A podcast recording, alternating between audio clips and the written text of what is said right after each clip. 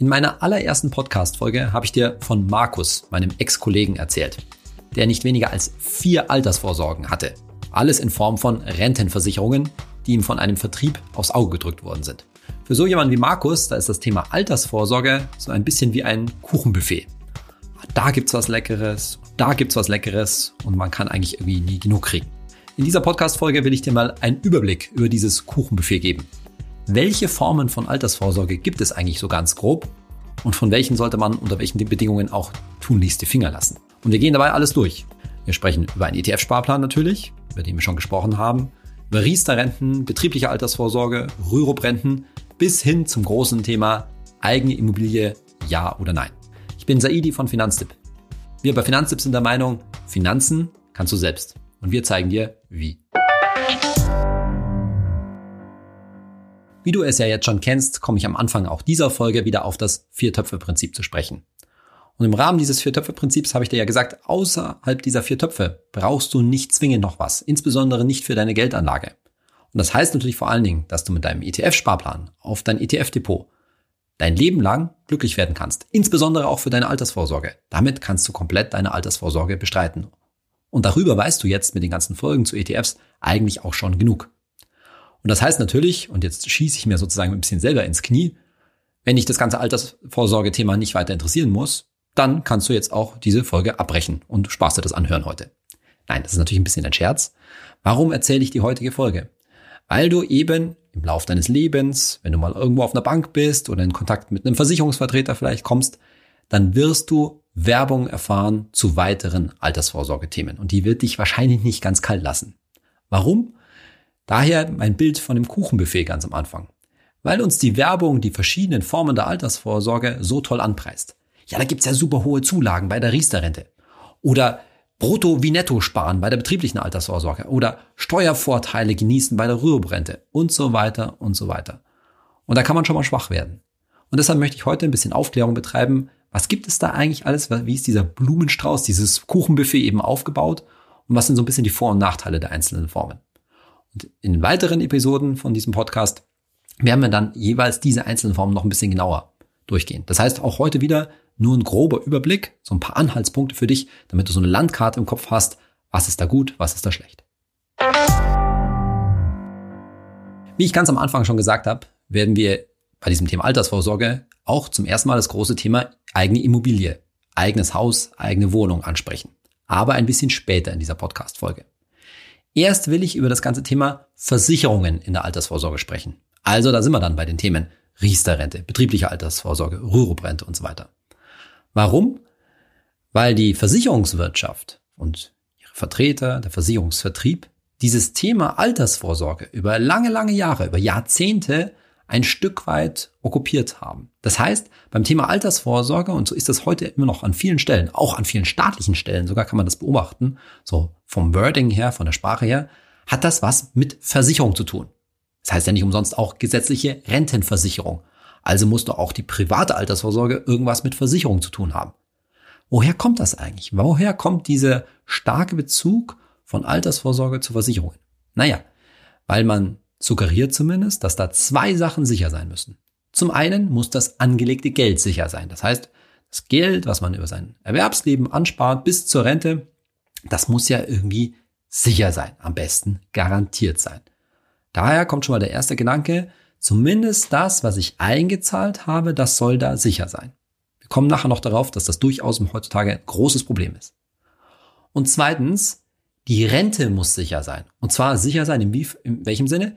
Sie muss lebenslang reichen. Sie muss richtig lange reichen, auch wenn ich richtig alt werde.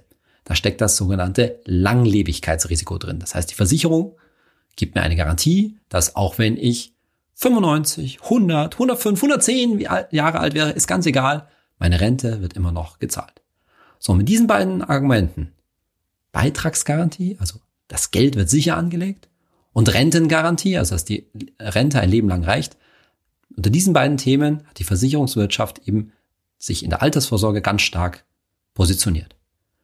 Und in der letzten Podcast-Folge habe ich schon gesagt, hm, muss das wirklich so sein? Und das sehen wir bei Finanztipp durchaus kritisch. Denn beim Thema Altersvorsorge, das ist ganz entscheidend, geht es im Wesentlichen erstmal um was? Vermögensaufbau. Du musst halt Geld zur Seite kriegen, ja, dir einen Wintervorrat anlegen für schlechte Zeiten, für Zeiten halt, wenn du nicht mehr arbeiten gehen willst, von dem du dann zehren kannst. Also ein großes Vermögen aufbauen. Und Vermögensaufbau, Geldanlage ist im eigentlichen Sinne nicht die Kernkompetenz von Versicherungen. Versicherungen sollen versichern, nämlich die ganzen Risiken, über die wir in der letzten Podcast-Folge gesprochen haben. Aber Vermögensaufbau, der findet eigentlich ein bisschen woanders statt. Und deshalb sind wir bei Finanztipp grundsätzlich eben der Meinung, Absicherung und Anlage, Versicherung und Vermögensaufbau voneinander trennen. Deswegen sind wir so ein bisschen skeptisch immer, warum da immer Versicherungen so eine große Rolle spielen. Und das nehmen wir jetzt anhand der drei Beispiele, Riester, betriebliche Altersvorsorge und Rürup ein bisschen auseinander. Bevor wir aber darauf eingehen, lass uns doch mal zusammen anschauen, wie diese Kriterien, diese Sicherheitskriterien, die die Versicherungswirtschaft anbietet, eigentlich im Hinblick auf einen ETF aussehen, auf einen Aktien-ETF und einen ETF-Sparplan. Ist das Geld, was ich einzahle in mein ETF-Depot bis zur Rente garantiert? Und was ist dann mit den Auszahlungen aus diesem Depot in der Rente? Wie lang sind die garantiert? Naja, die Antwort ist natürlich ganz einfach und wahrscheinlich kannst du sie schon denken. Es ist beides nicht garantiert. Und letztendlich finden wir das auch ganz gut so. Warum? Weil Garantien immer Geld kosten. Was heißt denn das jetzt? Naja, wenn dir jemand etwas garantiert, eine Versicherung zum Beispiel, eine bestimmte Summe, zum Beispiel, dass du über dein Leben 50.000 Euro irgendwo einzahlst und die sollen zum Schluss dann garantiert sein dann machen die das nicht einfach so, sondern die müssen selbst dafür irgendwie eine Sicherheit hinterlegen. Normalerweise läuft das so, dass sie zumindest einen Teil des Geldes irgendwie sicher anlegen und nur einen anderen Teil riskant, zum Beispiel in Aktien. Bloß funktioniert das heute nicht mehr so gut. Warum? Weil es auf diesen sicheren Teil heutzutage was? Praktisch keine Zinsen mehr gibt. Und deshalb ist es so schwierig für viele Versicherer, heute solche Garantien überhaupt noch auszusprechen. Das war übrigens schon lange so durch die schon sehr lange Zeit sinkenden Zinsen waren diese Garantien immer schwieriger und wurden immer teurer. Und wir sind bei Finanztipp sind da eben skeptisch und sagen, nee, es geht gar nicht darum, dass du dir eine hm, mehr oder weniger teure Garantie bei einem Anbieter holst, bei, einer, bei einem Versicherer, sondern es geht eigentlich darum, dass du Vertrauen in ein Investmentkonzept hast. Und darüber haben wir in diesem, in diesem Podcast schon viel gesprochen. Nämlich breit gestreutes Investment in die Weltwirtschaft. Die Rede kennst du jetzt schon von mir. Dass du also sagst, Du vertraust darauf, dass unser Wirtschaftssystem langfristig funktioniert durch ein breit diversifiziertes ETF-Investment. Und das ist letztendlich, das ist natürlich keine Garantie. Das ist aber die Sicherheit, auf die du baust. Aber darüber sind halt auch ganz andere Renditen möglich. Und zwar, da sind wir wieder beim Thema Inflation, Renditen, die deutlich oberhalb der Inflationsrate liegen. Und das ist der eigentliche Grund, warum wir eigentlich sagen, hab Mut, hab Vertrauen in dieses Grundprinzip unseres Wirtschaftssystems, leg langfristig an und verzichte tatsächlich da auf Garantien. Und noch kurz eingefügt, natürlich gibt es auch bei der Auszahlung, das heißt, wenn du schrittweise dein Geld im Alter aus deinem Depot rausholst, gibt es auch keine Garantie, wie lang dieses Geld reicht. Dazu übrigens, wie man mit ETFs im Alter umgeht, mache ich dir bald auch eine weitere Podcast-Episode. Nur sei dir schon mal an der Stelle gesagt, wenn du es vernünftig anstellst und vor allen Dingen natürlich genug ansparst und gleichzeitig im Alter nicht zu viel rausnimmst, dann wird in aller Regel dein ETF-Depot auch im Alter noch sehr lange reichen. Weit in die 90er ist so eine typische Standardrechnung von uns. Das nur mal zu dem Thema. Ja, natürlich gibt es diese Sicherheiten, diese Garantien bei ETFs nicht. Aber wir sind auch der Meinung, zumindest zu großen Teilen solltest du auch bewusst auf sie verzichten, um überhaupt die Chance zu haben, entsprechende Renditen und damit entsprechenden realen Gewinn oberhalb der Inflationsrate zu erzielen. Ein sehr typisches Beispiel, eine bestimmte Form der Altersvorsorge, die die Versicherungswirtschaft von ganz Anfang an sehr stark für sich okkupiert hat, ist die Riester-Rente. Wenn ich typischerweise das Wort Riester nur in den Mund nehme, dann sind die Kritiker schon in Scharen quasi da. Denn die Riester-Rente, die hat wirklich mittlerweile leider einen sehr schlechten Ruf. Einen Ruf, den sie eigentlich vom Konzept her gar nicht unbedingt verdient hätte. Das Problem war einfach, als die Riester-Rente damals eingeführt wurde, da hat sich Versicherungswirtschaft auf dieses Produkt gestürzt, auf dieses Thema Zulagen, Förderung, die es ja bei Riester gibt, und den Leuten dann in vielen Fällen viel zu teure Produkte vermittelt. Das Hauptproblem der Riester-Rente ist nicht, dass die Riester-Rente an sich schlecht wäre, sondern dass die meisten die große Mehrheit der Riester-Renten da draußen, Riester-Produkte da draußen, Riester-Rentenversicherungen viel zu teuer ist und auch nach wie vor viel zu teuer ist. Aber die gute Nachricht ist, Es gibt durchaus günstige Riester-Renten. Die muss man nur gut suchen und dieses gut suchen übernimmt natürlich wer für dich? Finanztipp. Aber jetzt grundsätzlich mal, was ist denn die Riester-Rente eigentlich? Die Riester-Rente ist erstmal eine private Altersvorsorge. Das ist ein privater Vertrag, den du abschließt. Und wenn du da einzahlst, bekommst du Förderung vom Staat. Für dich selber eine Grundzulage, 175 Euro im Jahr und dann pro Kind, pro Kind übrigens, das ab 2008 geboren ist, 300 Euro im Jahr. Das klingt erstmal ganz toll und dann kannst du auch noch die Beiträge, die du da einzahlst, von der Steuer absetzen. Dann wird geschaut, was kriegst du eigentlich mehr? Kriegst du mehr Steuerrückzahlung oder kriegst du mehr Zulagen? Und wenn du mehr Steuerrückzahlung kriegst, dann kriegst du auch eine Steuerrückzahlung. So. Und das ist genau das, womit dann oft geworben wird. Und dann gibt's ganz tolle bunte Grafiken und so weiter, die dir vorgelegt werden, warum sich eine Riester-Rente oft lohnt. Aber, und das ist jetzt ein Satz, der trifft auf alle Sachen zu, praktisch alle Sachen, die wir heute durchsprechen, There is no free lunch. Geschenkt wird da nix, denn der Staat holt sich das ein Stück weit wieder zurück, nämlich die Auszahlung der Riester-Rente, also die Renten im Alter, die Rentenleistung, ist zu besteuern. Da musst du Steuern drauf zahlen. Und das ist halt die Kehrseite der Medaille. Und das trifft immer zu. Entweder bei einer Altersvorsorge sind die Einzahlungen irgendwie gefördert, begünstigt und dafür ist die Belastung im Alter relativ hoch. Oder es ist umgekehrt. Die Einzahlungen sind nicht begünstigt, wie zum Beispiel beim ETF-Sparplan. Gut, da gibt's 801 Euro steuerfrei im Jahr, aber das ist jetzt nicht so viel. Und dafür ist die Auszahlung ein Stück weit begünstigt. Ja, denn tatsächlich die Abgeltungssteuer 25 Prozent plus Kirchensteuer plus Soli, die ist relativ günstig für viele Leute. So, ich will mich auf das Ganze für und wieder zur Riester-Rente jetzt hier gar nicht genauer einlassen. Dazu machen wir, wie gesagt, später mal noch eine eigene Podcast-Folge. Aber nur mal der Hinweis, wenn du noch relativ jung bist, sagen wir mal unter 40, dann ist wahrscheinlich eine Riester-Rente dann für dich eine gute Idee, wenn A, du bereit bist, ein bisschen Risiko damit einzugehen, und zwar einen Riester-Fondssparplan zu machen. Das heißt, du kannst auch über Riester ein Stück weit, nicht voll, aber ein Stück weit in Aktien gehen. Und dann gibt es Riester-Fondssparpläne und damit Riester-Verträge, die eben relativ günstig sind. Das ist die eine Form, zu der ich raten kann. Die andere Form wäre, wenn du, da kommen wir nachher noch dazu, dich schon ziemlich konkret für eine eigene Immobilie entschieden hast und dann das Geld aus Riester, vor allen Dingen inklusive der Zulagen, in deine Finanzierung, in dein Darlehen, das du da aufnimmst, einbringen willst. Und dann ist das ein sogenannter Wohnriester, wo der Staat quasi mithilft, deine Immobilie abzubezahlen. Und so einen Wohnriester kannst du sehr gut zum Beispiel über eine Baufinanziere, über ein Baufinanzierungsvergleichsportal mit abschließen, also im Rahmen deiner gesamten Finanzierung machen. So, bei beiden Produkten immer muss man darauf achten, dass die Kosten niedrig sind. Da haben wir von Finanztipp natürlich gute Empfehlungen für dich. Den entsprechenden Ratgeber verlinke ich dir wie immer in den Show Notes. Und jetzt unter der Voraussetzung, dass du eben einen günstigen, einen sinnvollen Riester-Vertrag hast, müssen nur noch, was heißt nur noch, müssen bestimmte Voraussetzungen gelten, dass sich Riester für dich überhaupt lohnt. Und der überwiegende Standardfall ist da, wenn du oder dein Ehepartner, deine Ehepartnerin zwei Kinder habt, wenn ihr zwei Kinder habt, dass ihr also zweimal Kinderzulage bekommt, dann sollte wahrscheinlich einer von euch, nicht beide, einer von euch einen Riester-Vertrag machen, um diese Kinderzulagen mitzunehmen. Ja, die Kinderzulagen laufen dann auf einen Riester-Vertrag von den beiden Ehepartnern. Der andere Ehepartner, andere Elternteil, muss da deswegen noch lange keinen Riester-Vertrag zwingend machen. Also erster Fall, zwei Kinder und mehr. Daraus kannst du schon aushören, bei einem Kind hm, lohnt sich in vielen Fällen nicht. Erster Fall, zwei Kinder und mehr. Zweiter Fall, du verdienst nur sehr, sehr wenig und musst nur, weil du so wenig verdienst, den sogenannten Mindestbeitrag von 60 Euro im Jahr einbezahlen und bekommst dann die 175 Euro Grundzulage für Riester obendrauf.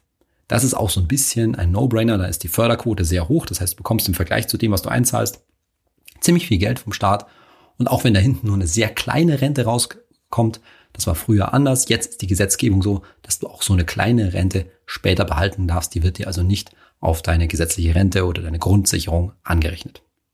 So, das sind die zwei Standardfälle. Entweder zwei Kinder, drei Kinder und so weiter. Und dann sollte einer der Elternteile die Kinderzulagen mitnehmen oder du musst eh nur 60 Euro einbezahlen und bekommst 175 Euro Grundzulage. Und dann gibt es noch einen dritten Fall, aber der ist schon ein bisschen schwieriger, nämlich Riester zu machen aufgrund der Steuerförderung. Und der trifft dann zu, wenn dein Einkommen relativ hoch ist. Und zwar oberhalb von 55.000 Euro pro Jahr als Single. Und zwar ist das das zu versteuernde Einkommen. Das heißt, wenn du auf deinem Steuerbescheid mehr als 55.000 Euro zu versteuern hast und wenn du verheiratet bist als Ehepaar, ihr zusammen veranlagt seid, dann logischerweise mal zwei, mehr als 110.000 Euro pro Jahr. Denn dann kommst du in den sogenannten Grenzsteuersatz, 42 Prozent, und kannst relativ viel von der Steuer absetzen. Kleines Aber, da ist aber auch einzuschätzen, dass du ja eben trotzdem Steuern bezahlen musst und du musst ein bisschen damit rechnen können, dass du im Alter relativ wenig Steuer zahlst. Das ist nicht so leicht vorherzusehen. Deshalb wäre ich mit dieser Steuerberechnung relativ vorsichtig. Man kann das machen. Man kann das machen, wenn man so ein hohes Einkommen hat. Aber es ist kein so ein starker No-Brainer, als wenn ich zum Beispiel zwei oder drei Kinder habe oder wenn ich nur 60 Euro Eigenbeitrag im Jahr reinzahlen muss. Du merkst schon, es ist nicht ganz so einfach mit der Riester-Rente und das wird für die folgenden Altersvorsorgen ziemlich genauso gelten. Und deshalb im Sinne von Geld ganz einfach. Wenn du es einfach halten willst, dann verzichte darauf. Dann mach nur einen ETF-Sparplan und erspar dir die Mühen und durchaus auch manchmal bürokratischen Mühen mit der Riester-Rente und du wirst sicherlich nichts falsch machen und auch nichts dramatisch verpassen. Abgesehen davon kann eine Riester-Rente immer nur ein Teil deiner Altersvorsorge sein. Maximale Einzahlungen im Jahr sind dort 2100 Euro. In aller Regel, für die allermeisten Verdiener wird das für die Altersvorsorge alleine nicht reichen, sondern du musst noch was zusätzlich machen. Also wird eine Riester-Rente in aller Regel nur eine Ergänzung zu deinem ETF-Sparplan beispielsweise. So, das war jetzt die Riester-Rente. Die hat übrigens den Vorteil durchaus, dass man im Notfall sie kündigen kann, an das Geld nochmal rankommen kann. Das ist zwar dann damit verbunden, dass man die ganze staatliche Förderung zurückzahlen muss, aber sie ist da wenigstens ein Stück weit flexibel, wenn sich nämlich das Leben irgendwie später nochmal dramatisch ändert. Stilllegen kann man sie sowieso. Nicht so einfach kündigen kannst du die zweite Altersvorsorgeform, über die ich sprechen möchte, nämlich die betriebliche Altersvorsorge. Da bist du in aller Regel ziemlich festgelegt. Das heißt, das Geld, was dort reinfließt, über deinen Arbeitgeber, das liegt da erstmal bis zur Rente. Da kommst du also nicht wieder ran. So, eine betriebliche Altersvorsorge, die natürlich über deinen Chef, über deinen Arbeitgeber läuft und der auch bestimmen kann übrigens, wie diese betriebliche Altersvorsorge konkret aussieht, insbesondere den konkreten Vertrag bestimmen kann. Und da sind wir schon wieder bei der nächsten Krux, ganz analog zur Riester-Rente. Es gibt halt sehr, sehr gute Altersvorsorgen, gerade zum Beispiel bei diversen Großkonzernen, die sich traditionell gut um ihre Mitarbeiter kümmern und da auch gute Altersvorsorgen anbieten.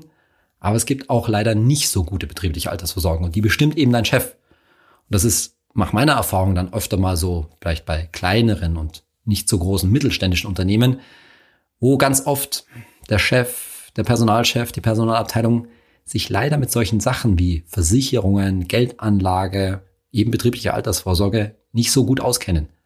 Und da werden dann oft von Versicherungen oder irgendwelchen Vertrieben nicht so günstige Verträge platziert. Die sind zwar vielleicht von den Kosten her nicht so teuer wie private, aber immer noch relativ teuer. Und das Ganze ist für dich relativ schwer herauszufinden. So, wie gehst du jetzt daran an, diese, an dieses Thema betriebliche Altersvorsorge? Das wird auf dich, jetzt sind wir wieder beim Thema Werbung, erstmal ganz positiv klingen. Da wird zum Beispiel damit beworben, zahlen Sie 200 Euro von Ihrem Bruttogehalt monatlich ein und merken davon im Abzug im Netto nur 100 Euro. So kann das sein? Ich spare irgendwo 200 Euro rein und das kostet mich aber eigentlich nur 100 Euro? Naja, auf dem Papier erstmal schon, das stimmt schon. Ne, da werden dir 200 Euro von deinem Bruttoeinkommen abgezogen und unten im Gehaltszettel, ja, unten netto merkst du nur ungefähr 100 Euro. Ist richtig. Warum? Weil diese Einzahlungen bis zu einem bestimmten Betrag Steuer- und Sozialabgabenfrei sind. Da zahlst du keine Steuern und Sozialabgaben drauf und deswegen macht es im Netto nicht so viel aus. Ist da ein Haken dabei? Ja, natürlich. Und es ist fast unglaublich, dass dieser Haken nicht regelmäßig erwähnt wird. Ich sehe heutzutage auch immer noch massenweise Werbebroschüren, wo das dann irgendwo so im äh, Kleingedruckten steht. Das was nämlich? Naja, wieder, wie bei Riester, die Auszahlungen natürlich nicht einfach netto sind, sondern die sind auch brutto. Das heißt, da fallen A, Steuern an, wie bei Riester, und zusätzlich, zumindest bei allen gesetzlich Krankenversicherten, Kranken- und Pflegeversicherung. Und deshalb geht da ordentlich was an Abgaben im Alter weg. Und das muss man schlichtweg gegenrechnen. So, dieses Gegenrechnen haben meine Kollegen in der Expertenredaktion von Finanztipp natürlich getan. Wir haben da alle möglichen Szenarien aufgestellt und haben mal so ein bisschen durchkalkuliert, wann sich so eine betriebliche Altersvorsorge überhaupt rechnen kann. Und der entscheidende Faktor, neben dem, dass der Vertrag natürlich gut sein muss, den dein Arbeitgeber da anbietet, ist, wie viel zahlt dein Arbeitgeber dazu? Es gibt noch alte Verträge, da zahlt ein Arbeitgeber gar nichts dazu. Na, da macht das ein Arbeitnehmer ganz von selbst, dann wird das einfach aus dem Bruttoeinkommen abgezogen. Das rechnet sich übrigens so gut wie nie. So gut wie nie aufgrund dieser Abgabenlast. Aber so ein Grenzwert, bei dem man das mal ansagen kann, sind 20 Prozent. Wenn dein Chef mindestens ein Fünftel dazu gibt, also machen wir es mal einfach, es werden insgesamt 100 Euro eingezahlt und von denen zahlst du 80 und dein Chef 20 Euro, dann kann das mit dem richtigen Vertrag gerade so okay sein. Das ist aber ein schwieriger Fall zu beurteilen. Was heißt denn jetzt richtiger Vertrag? Das, was wir ausgerechnet haben, ist, dieser Vertrag muss, Achtung, nach Kosten mindestens eine Rendite von zwei Prozent pro Jahr ermöglichen. Das heißt, dieses Ding muss effektiv nach Kosten zwei Prozent pro Jahr machen, damit sich das Ganze hinten mit Steuern und Sozialabgaben überhaupt lohnt, obwohl dein Chef 20 Prozent dazu zahlt. So, wie findest du das jetzt raus mit diesen zwei Prozent pro Jahr? Hm, gar nicht so einfach. Personalabteilung nachfragen, Chef nachfragen, die werden das in vielen Fällen nicht wissen. Das heißt, du brauchst wahrscheinlich den entsprechenden Berater, den entsprechenden Vermittler für diesen BAV-Vertrag und dem musst du dann gehörig, gehörig auf den Zahn fühlen. Der sollte das genau vorrechnen, was da Nachkosten als Rendite mal rauskommen kann.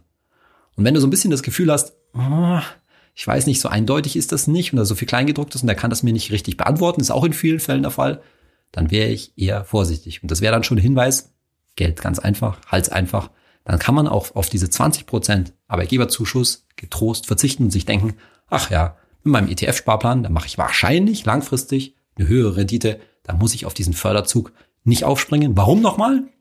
Naja, weil diese Abgabenlast im Alter wahrscheinlich ganz schön beträchtlich ist. Je mehr dein Arbeitgeber, je mehr dein Chef aber dazu bezahlt, desto attraktiver wird das natürlich. Und das kannst du natürlich auch zum Beispiel in einer Gehaltsverhandlung mit einbringen. Ja, wenn du nicht in einem Tarifvertrag drin steckst, wo das eh der Arbeitgeberzuschuss tarifvertraglich geregelt ist, dann kann das auch mal Gehaltsbestandteil sein. Dass man zum Beispiel sagt, hey Chef, kannst du nicht 50 Prozent mit dazu bezahlen. Das heißt, für zwei Euro, die du selber einzahlst, zahlt der Arbeitgeber einen Euro noch oben drauf. Das wäre schon ein ziemlich guter Deal. Den würde ich wahrscheinlich in den meisten Fällen machen, weil das ist dann doch schon so eine hohe Förderquote. Das sollte am Schluss für dich auf alle Fälle positiv rauslaufen. Und richtig absoluter No-Brainer wird es natürlich, wenn das zum Beispiel Matching ist, wie man aus dem Amerikanischen sagt, also wenn das eins zu eins ist. Das heißt, du zahlst 50 Euro ein und der Arbeitgeber zahlt 50 Euro ein. Oder du zahlst 100 Euro ein und der Arbeitgeber zahlt 100, 100 Euro ein. Das sollte man in aller Regel machen. Und wenn es der Arbeitgeber komplett bezahlt oder sowas, dann ist es sowieso gar keine Frage. Dann ist es ein geschenkter Gaul. So, also nochmal, bei 20 Prozent ist so ein bisschen der Break-Even-Point. Ne, da kann sich's lohnen mit dem richtigen Vertrag. Alles, was darüber hinausgeht, tendenziell machen, drunter eher sowieso Finger weg davon. Jetzt gibt's aber noch eine Bedingung kurz bei der betrieblichen Altersvorsorge. Du solltest dich schon darauf einstellen, dass du ein Stück weit länger bei diesem konkreten Arbeitgeber bist. Das kann man natürlich immer nie konkret sagen, aber es wäre zum Beispiel der Plan. Warum? Weil du dich ja dann bemüht hast, zu schauen, dass dein Arbeitgeber hoffentlich eine gute Altersvorsorge, eine gute betriebliche Altersvorsorge anbietet. Aber das ist bei deinem nächsten Arbeitgeber überhaupt nicht gesagt. Du kannst zwar deine betriebliche Altersvorsorge mitnehmen, aber was ist jetzt, wenn der nächste Arbeitgeber das nicht macht? Das kann sich unter Umständen nicht lohnen, es kann dabei neue Kosten entstehen und so weiter. Also der Plan sollte schon sein, dass du bei dem jetzigen Chef, bei deinem jetzigen Betrieb ein Stück weit, zumindest einige Jahre länger bleibst. Wenn du jetzt aufmerksam zugehört hast, was ich da alles so fasele über die verschiedenen Altersvorsorgen, dann wird dir vielleicht aufgefallen sein, hm, für junge Leute, also wenn ich jetzt zum Beispiel, sagen wir mal, unter 30 bin, da hört sich das irgendwie alles nicht so wahnsinnig attraktiv an. Also meistens werden, wenn man jung ist, noch nicht genügend Kinder haben. Das heißt, Riester kommt da wahrscheinlich nicht in Frage. Einkommen ist auch noch nicht so hoch. Und betriebliche Altersvorsorge, na, ich, ist jetzt vielleicht mein erster Job. Ähm, vielleicht bleibe ich nicht so lange bei dem Arbeitgeber. Hm, macht irgendwie nicht so viel Sinn. Und gerade junge Leute werden aber gerne von diversen Vertretern oder von der Bank mit solchen Altersvorsorgeangeboten regelmäßig überschüttet. Und gerade da würde ich eben vorsichtig sein. Gerade wenn du jung bist und das alles noch nicht so absehbar ist, dann ist so ein flexibler, total flexibler ETF-Sparplan wahrscheinlich die sinnvollere Alternative, als jetzt sich lange Gedanken zu machen, Riester-Rente, betriebliche Altersvorsorge. Passt dieses Angebot wirklich für mich? Denn, muss man auch ganz klar sagen, wirklich eine unabhängige Beratung dazu haben, eine unabhängige Meinung zu haben, das ist ganz schön schwierig, weil die Leute, die das verkaufen wollen, die werden das natürlich ein Stück weit immer in einem recht positiven Licht darstellen. Und genauso ist es bei der dritten Form der Altersvorsorge, über die ich jetzt sprechen möchte, nämlich der Rürup-Rente oder auch genannt offiziell Basisrente. Das werden vielleicht viele nicht kennen, deswegen ganz kurz, was ist das? Das ist eigentlich ursprünglich mal gedacht worden als Ergänzung zur gesetzlichen Rentenversicherung. Und zwar A, vor allen Dingen für Selbstständige und B, für Besserverdiener. Und was ist jetzt wieder das große Argument für so eine Rürup-Rente oder Basisrente? Naja, dass du die Beiträge, die du einzahlst, von der Steuer absetzen kannst. Und zwar zumindest zu großen Teil. Das ist natürlich auch wieder richtig. Und wahrscheinlich kannst du den Haken jetzt auch gleich schon bedenken, wie bei Riester, wie bei der betrieblichen Altersvorsorge. Dafür ist die Rürup-Rente natürlich im Alter in der Auszahlung zu besteuern. So, das ist jetzt also irgendwie nichts Neues. Hat es jetzt noch einen anderen Haken? Oh ja. Eine Rürup-Rente ist so ziemlich die unflexibelste Form der Altersvorsorge, die man sich vorstellen kann. Zum einen ist es so, die ist wieder unkündbar. Das heißt, jeder Euro, den du da einbezahlst, der liegt da erstmal bis 65, 67, 70, wann auch immer du in Rente gehst. Also kannst du nicht, kommst du vorher nicht wieder ran. Und dann kannst du dir das Geld auch in jedem Fall nur als Rente auszahlen lassen. Das heißt, so Optionen, das in sein Haus zu investieren, wie bei Wohnriester zum Beispiel, oder auch das Geld auf einmal rauszuholen, was zum Beispiel bei der betrieblichen Altersvorsorge äh, eine Möglichkeit ist, die gibt's da nicht. Da kommt nur eine fixe Rente raus. Das heißt, dieses Ding ist komplett starr. Ähnlich halt wie die gesetzliche Rentenversicherung. Da hast du zwar keine Wahl, aber es ist ja auch so, dass jeder Euro, der eingezahlt wird, nicht einfach wieder rauskommen kann und zweitens hinten nur als Rente rauskommen kann. So. Und das bedeutet vor allen Dingen, dass vor allen Dingen junge Leute mit so einer Rürup-Rente, Basisrentenversicherung, sehr vorsichtig sein sollten, weil es ist schon ein sehr unflexibles Ding und da muss man schon gut planen können. Und gut planen bedeutet an der Stelle vor allen Dingen, dass ich schon weiß, dass mein Einkommen auf viele, viele Jahre, eigentlich bis zur Rente, sehr hoch bleiben wird, so dass sich nämlich das steuerlich absetzen lohnen wird und dann die, meine eigentliche Rente und meine sonstige Rente, gesetzliche Rente zum Beispiel, im Alter möglichst niedrig, so dass ich im Alter möglichst wenig Steuern zahle. Weil nur dann lohnt sich das.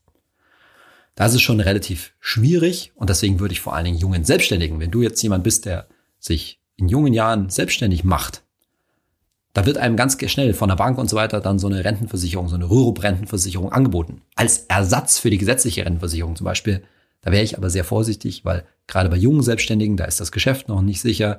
Die haben noch viele Jahre vor sich.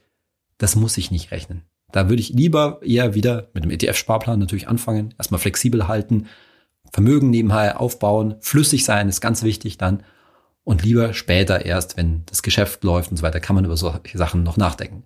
Und dann hast du noch das gleiche Problem wie bei einer Riester-Rente, nämlich dass die allermeisten Rürup-Verträge, die allermeisten Basisrentenverträge, die da draußen so angeboten werden, was? Natürlich viel zu teuer sind. Da stecken viel zu viele hohe Kosten, insbesondere auch hohe Abschlusskosten drin. Da stecken auch gerne Fonds, also Aktien drin. Und diese Fonds wiederum, das kennst du jetzt auch schon, sind ebenfalls viel zu teuer. Also es gibt nur ganz wenige Basisrentenverträge, die sich wirklich lohnen. Und diese wenigen, das kennst du jetzt auch schon, die haben natürlich wir rausgesucht. Das heißt, wenn du dich wirklich für diesen Abschluss entscheidest, dann schau doch bitte auf finanztipp.de. Äh, auch das verlinke ich dir in den Show Notes. Da haben wir günstige Ruhebrennverträge rausgesucht. Aber auch die lohnt sich nur, wenn du ganz bestimmte Voraussetzungen, hohes Einkommen, planbar bis zur Rente, niedrige Steuern in der Rente, wenn du die mitbringst. Und ganz ehrlich, das trifft auf sehr, sehr wenige Leute zu. Deswegen ist nur für sehr wenige Leute so eine Rürup-Rente eine wirklich gute Idee. Alle drei Formen der Altersvorsorge, Riester-Rente, betriebliche Altersvorsorge, Rürup-Rente, werden vor allen Dingen als Versicherung angeboten, muss es aber nicht immer in Form einer Versicherung geben. Da gibt es auch andere Formen. Fondssparplan haben wir bei Riester schon angesprochen. Aber eben alle mit Vorsicht zu genießen. Und was insbesondere mit Vorsicht zu genießen ist, das hatte ich in den vorigen Folgen schon angesprochen, ist, wenn du so eine Versicherung für die, für die Rente, also eine Rentenversicherung, eine private Rentenversicherung oder auch sogar eine Lebensversicherung, also keine Risikolebensversicherung, das ist auch ein anderes wichtiges Wort, nicht eine Risikolebensversicherung gegen den Tod, sondern eine Lebensversicherung, eine kapitalbildende Lebensversicherung, ist heute Gott sei Dank relativ selten. Also nochmal, private Rentenversicherung oder Lebensversicherung zum Vermögensaufbau, wenn die dir so für die Altersvorsorge angeboten wird. Davon solltest du in aller Regel die Finger lassen, weil diese Verträge praktisch ausnahmslos immer zu teuer sind, zu hohe Kosten haben, zu wenig Zinsen bieten in der heutigen Nullzinsphase oder wenn da Fonds drin stecken, in aller Regel die Fonds zu teuer sind. Das heißt, private Altersvorsorge ohne irgendeine staatliche Förderung über eine Versicherung macht in aller Regel überhaupt gar keinen Sinn. Jetzt haben wir diese ganzen Formen der Altersvorsorge, die typischerweise als Versicherungen bestritten werden, abgehandelt. Und damit auch die ganzen Wege, die so typische Push-Produkte sind. Das heißt, die werden verkauft. Meiner Erfahrung nach suchen die wenigsten Leute aktiv nach einer Riester-Rente, sondern da wird ihnen halt ein Angebot gemacht und dann fangen sie an, sich zu informieren. Und genauso bei einer Rürup-Rente. Jetzt machen wir einen Schwenk hin zu einem Thema, das wahrscheinlich oftmals in anderer Form auf dich zukommt. Nämlich Thema Immobilie. Thema Eigenheim. Eigenes Haus. Eine Eigentumswohnung kaufen. Ein Haus bauen. Und das ist wahrscheinlich ein Thema, das kommt so aus deinem Umfeld. Vielleicht regen deine Eltern das an, vielleicht haben die da bestimmte Beziehungen oder die haben das einfach selber gemacht, das kennst du von zu Hause schon. Vielleicht sprichst du schon mit deinem Lebenspartner oder deiner Lebenspartnerin darüber. Freunde, die bauen vielleicht gerade oder haben was gekauft. Und so kommt dieses Thema irgendwie auf den Tisch. Und außerdem siehst du irgendwie in der Zeitung oder sowas in der Richtung, dass die Immobilienpreise da und dort durch die Decke gehen und man sich denkt, ah, da hätte ich aber auch gerne irgendwie dran partizipiert.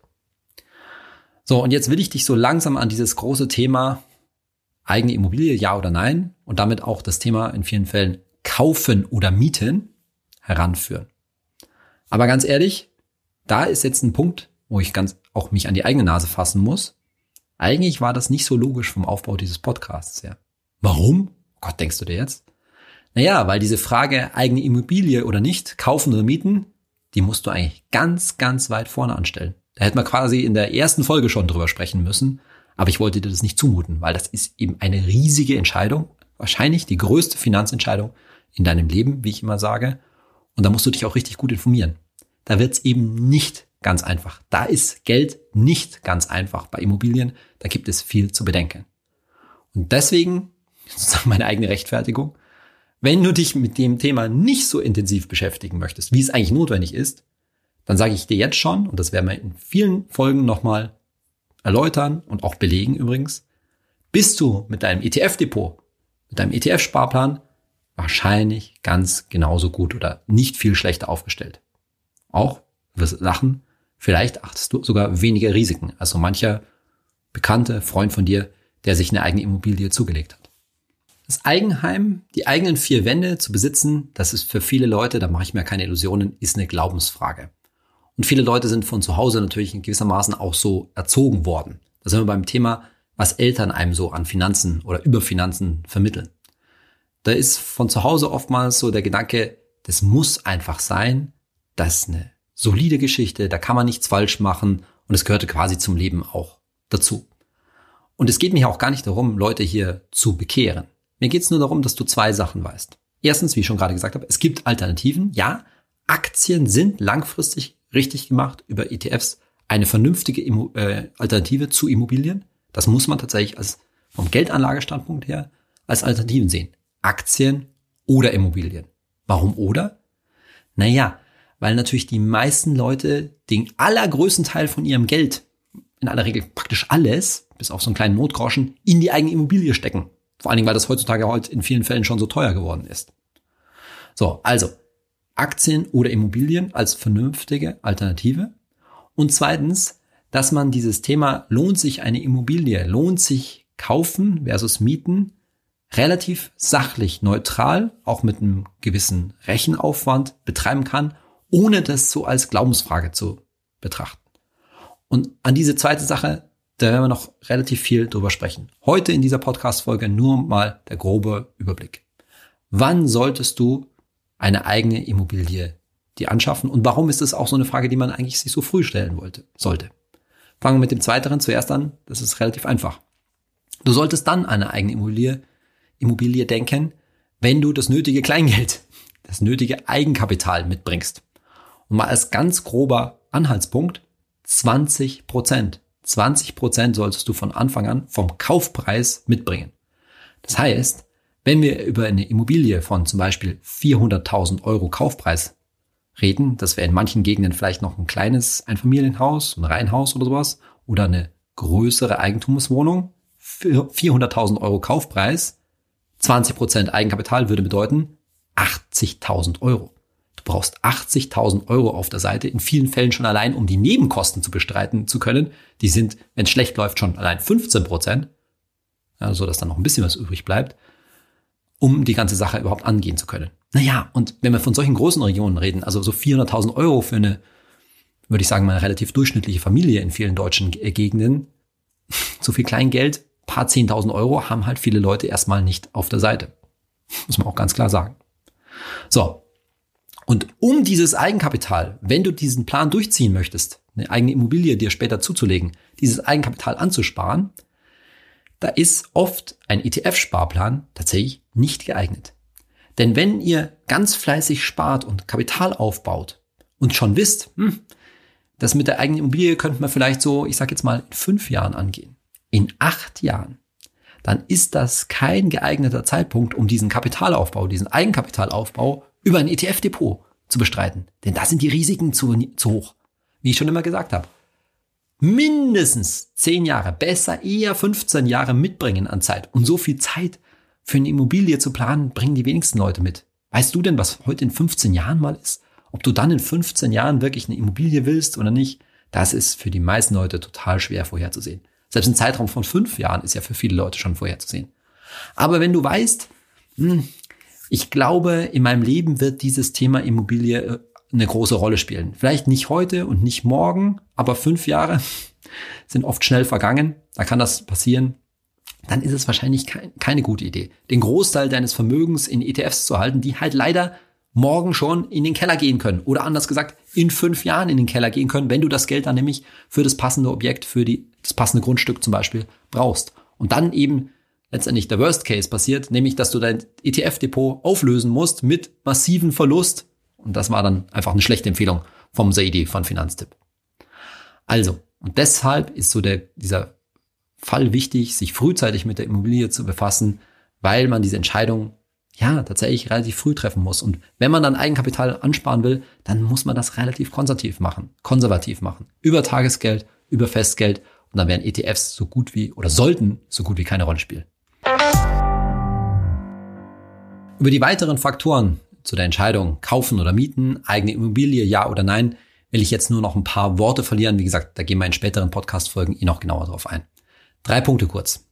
Erstens, du und dein Partner, deine Partnerin, ihr zusammen müsst natürlich in der Lage sein, euch die Raten an die Bank langfristig leisten zu können. Die Raten für die Finanzierung, für den Kredit, den ihr da aufnehmt, den ihr zahlen müsst. Das heißt, da müsst ihr natürlich schauen, wie ist eure Miete, die ihr euch heute schon leistet, eure Kaltmiete übrigens, und dann noch eventuelle Sparraten, die ihr jetzt da auch zukünftig in die Immobilie stecken könntet. Also Finanzierung muss nachhaltig sein, leistbar sein. Erster Punkt. Zweiter Punkt, auch ziemlich offensichtlich und total entscheidend, Ihr dürft nicht zu teuer einkaufen. Keine überteuertes Objekt einkaufen. Das Verhältnis muss irgendwie stimmen, sodass das erstens noch ein vernünftiger Kaufpreis ist im Vergleich zur Qualität, zur Lage, zur Größe der Immobilie. Und da muss irgendwie auch noch irgendwie die Möglichkeit da sein, dass sich das noch entwickelt. Also mit anderen Worten, Vorsicht vor so überteuerten Käufen in der Umgebung von Großstädten, in Ballungszentren oder sogar direkt in den Großstädten drin, wo die Preise einfach durch die Decke gegangen sind. Wahrscheinlich könnt ihr euch das eh nicht so richtig leisten, aber es erscheint manchmal halt noch relativ machbar, dadurch, dass die Zinsen so niedrig sind. Aber vorsichtig sein, im Einkauf liegt der Gewinn, sagt man da wie so schön. Und der letzte, dritte Punkt, und der ist vielleicht auch mit der wichtigste. So eine Immobilie muss einfach zur eigenen Lebensplanung passen. Ihr müsst, du musst ein Immobilientyp sein. Und das heißt unter anderem, wenn es ein Eigentum ist, ja, sich drum kümmern wollen. Also man muss schon ein Stück weit mh, hm, praktisch veranlagt sein. Das heißt nicht, dass man alles selber machen kann, muss, aber man muss sich halt kümmern wollen. Denn an so einer Immobilie, da ist dauernd was zu tun. Es ist irgendwas noch nicht fertig, es ist, muss irgendwas repariert werden und das kostet natürlich vor allen Dingen auch was Lebenszeit. Und die muss ich gerne bereit sein, da zu investieren. Wenn ich es in meinem sonst stressigen Berufs- und Familienleben nicht haben will, diese Sache, dann sind wir wie bei dem Thema Aktie oder Immobilie. Immobilie oder Aktie, da ist so ein ETF-Sparplan am Ende viel pflegeleichter, spart eine Menge Zeit. So fremd und merkwürdig dieser Gedanke klingen kann. Für manche Leute mag das überhaupt gar kein Thema sein und dann ist auch gut, wenn ich mich an diese Immobilie, an dieses immobile Objekt eben ein Stück weit ketten möchte, wenn mir das Sicherheit äh, verleiht und ich mich damit gerne beschäftige, gerne mein Haus, meine Wohnung pflege, dann ist das sicherlich eine gute Alternative. An der Stelle noch ein Wort zu einem Produkt, das auch heutzutage immer noch gern für die Altersvorsorge verkauft wird, nämlich ein Bausparvertrag. Auch zum Thema Bausparvertrag werden wir in der späteren Folgen dieses Podcasts noch das ein oder andere Wort verlieren. Aber nur so mal, so viel dazu.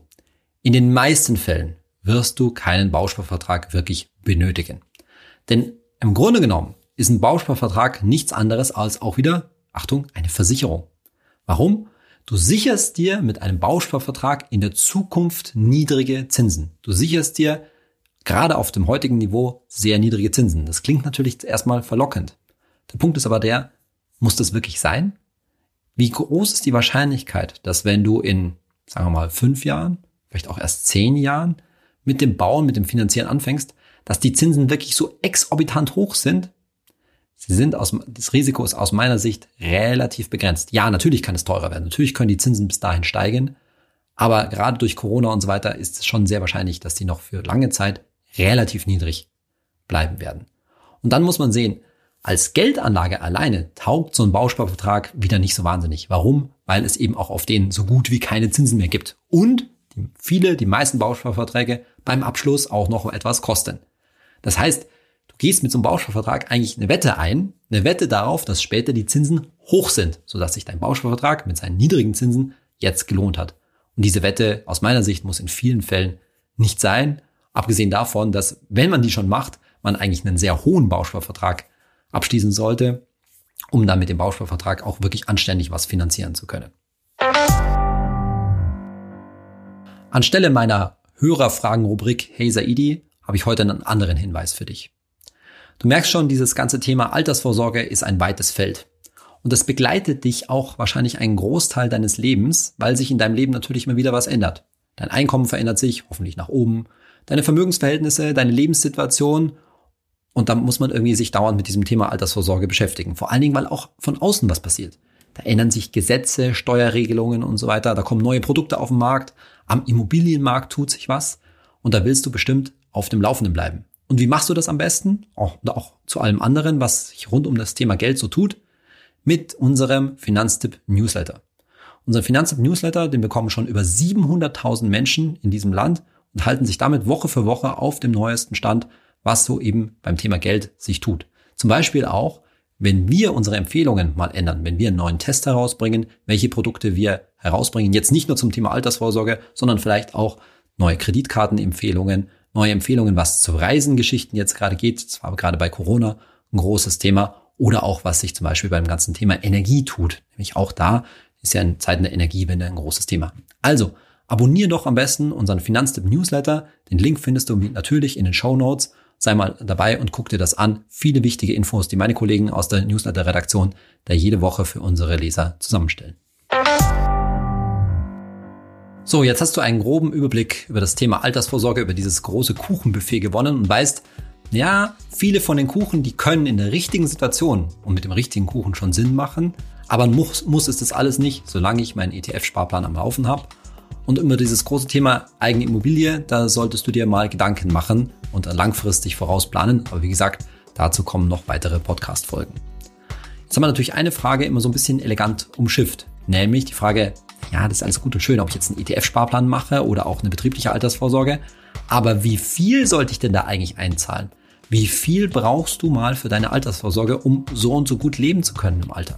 Und diese ganze Zahlenmagie haben wir zum Teil beim Thema Zinseszinseffekt schon angesprochen. Da geht es um einen Vermögensaufbau in Form von in aller Regel mehreren hunderttausend Euro.